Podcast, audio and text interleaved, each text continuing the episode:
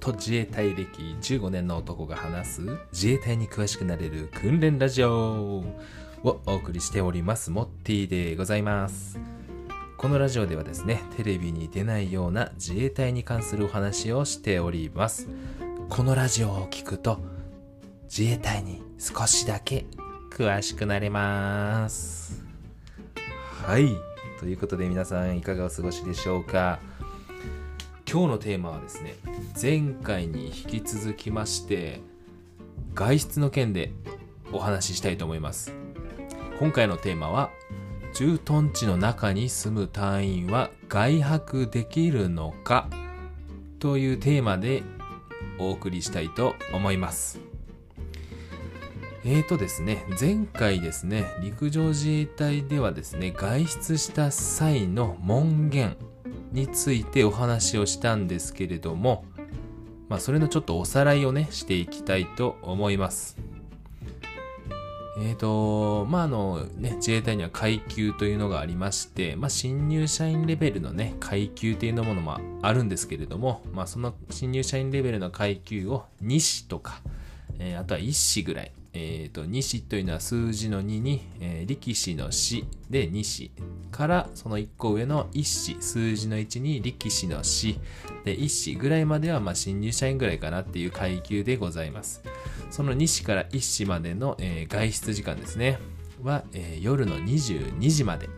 で、えーと、自衛隊にはしつけ時間という予備みたいな時間がありまして21時40分までとなっております。でですね、次の階級が、えー、まあ2、3年目以降のバイトリーダーみたいな、えー、そういうレベルの階級もありまして、えー、そのさっきの一子の上の階級で市長と呼ばれる階級があります。え、まあ力士の死に、え、長いですね。力士の死はちょっとあれですね。博士の背にしましょうね。博士の背でいいよな？うん。に、え、長いで市長ですね。陸上自衛隊の場合は陸市長。で海上自衛隊の場合は海市長。で、えー、航空自衛隊の場合は空市長と言ったりします。で、えー、陸上自衛隊の陸市長の、えー、外出門限は23時までとなっておりまして、まあ、しつけ時間が、まあ、22時40分までとなっております。この時間がですねだから22時40分までには、えー、帰ってきなさいよとなっております。で、その上の階級ですね。もうここから上は正社員レベルみたいな感じになります。正社員と思ってもらっても結構です。で、えー、正社員レベルの階級が3層以上ですね。3層、層は、えーと、軍層の層ですね。3層、えー、その上が2層、で、その上が1層、全部数字ですね。1、2層ですね。で、層長は層の長と書いて、あ、層の長って層に長いですね。層のトップみたいな感じですね。の階級については一律24時まで。で、しつけ時間が23時40分までとなっております。はい。で、まあ、もうこれ以上のですね、期待時間というのはありません。門限は23時40分が最大です。で、えー、まあ陸上自衛隊としても24時以降は基本的に帰ってくるなよと。というかまあ今コロナ禍でもありますからね、外に出歩いてこううろうろするなとなっております。はい。まあ今簡単にですね、外出の門限についておさらいをしたんですけども、えー、今から今回のテーマ、駐屯地の中に住む隊員は外泊できるの？という結論ですね。まあ、この結論につきましては、え、陸上自衛隊につきましては、外泊は可能です。はい、外泊は可能となっております。でですね、外泊についてはですね、いくつか条件がございます。毎週毎週ね、えー、バンバンあの外泊できるというわけではございません。ここをちょっとぜひね、知ってもらいたいなと思います。で、まず条件1つ目。まあ、これは簡単です。翌日が休みであること。ね。翌日休みじゃなかったらね、もうただの無断欠勤ですので、はい。はい、こんなやつはいませんね。ま、翌日ね、休みじゃなくて、そのまま外泊してたらもうただの本当無断欠勤で、もうあの、怒られます。激おこです。激烈指導を食らいますんでですね、ぜひ気をつけてもらいたいなと思います。まあ、そんなやついないですけどね。はい。まあ、当然条件ではですね、次の日は休みであることが条件ですよということでございます。で、次の条件2つ目が、階級ごとにですね、外泊の回数制限があるということです。制限があります。回数にですね。でこれはまあちょっと部隊ごとで違うんですが、私が所属していた部隊で、えー、参考にしますと、えー、1つ目の新入社員レベルの階級ですね。西から1市は、えー、月2回まで。月2回まで。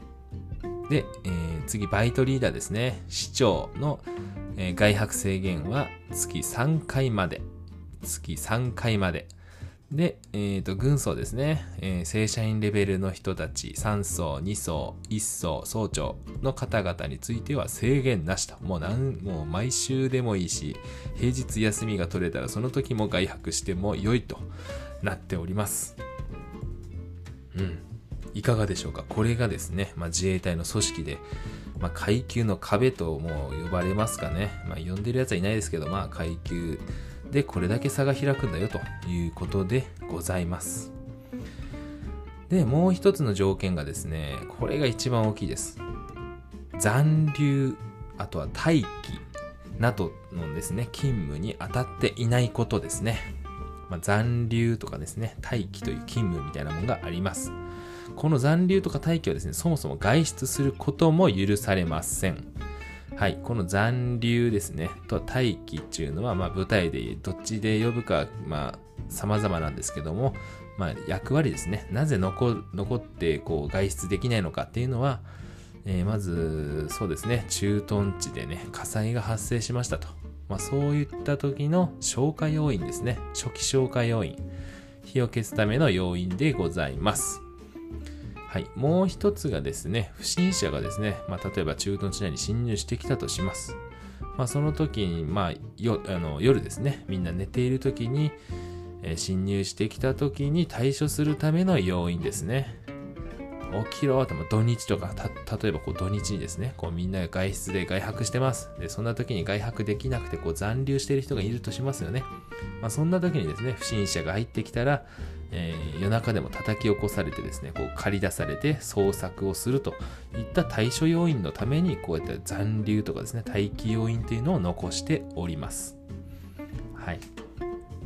これが厄介でですね、結構若ければ若いほど順番が回ってきます。はい。結構若い人は苦労してます、これに。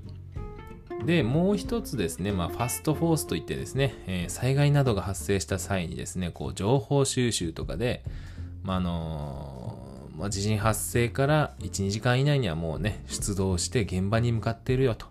まあ、そういうですね、まあ、緊急待機要員という、えー、勤務、えー、もあります。なんでですね、こう毎週毎週ですね、自衛隊はみんな外泊してるんだよっていうわけではないんです。はい。まあまあ、なんていうんですかね、制限が結構あるんですよね。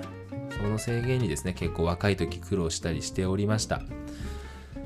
えーとですね、まあ厳しい感じもするかもしれないんですけども、外に出た時のですね、喜びはもうこう、ひとしおでですね、結構ね、あの注意しないとお金をですね、めちゃくちゃ使っちゃいます。私が結構そうでした。はい。やっぱあの若ければ若いほどですね、あの新入社員レベルの階級の子なんて月2回ぐらいまでしか出れないんで、まああのね、やっぱ反動で2週間出れなくてやっと出れたってなった時のやっぱ散財といったらですね、もうこの服買っちゃおうとか、あれ買っちゃおう、もうスタバ飲んじゃおうみたいな、はい、感じでもう反動が結構すごかったです。もうこれは私の体験談ですね。はい、こういうお金のね、えー、使い方をしている、えー、時もございました。は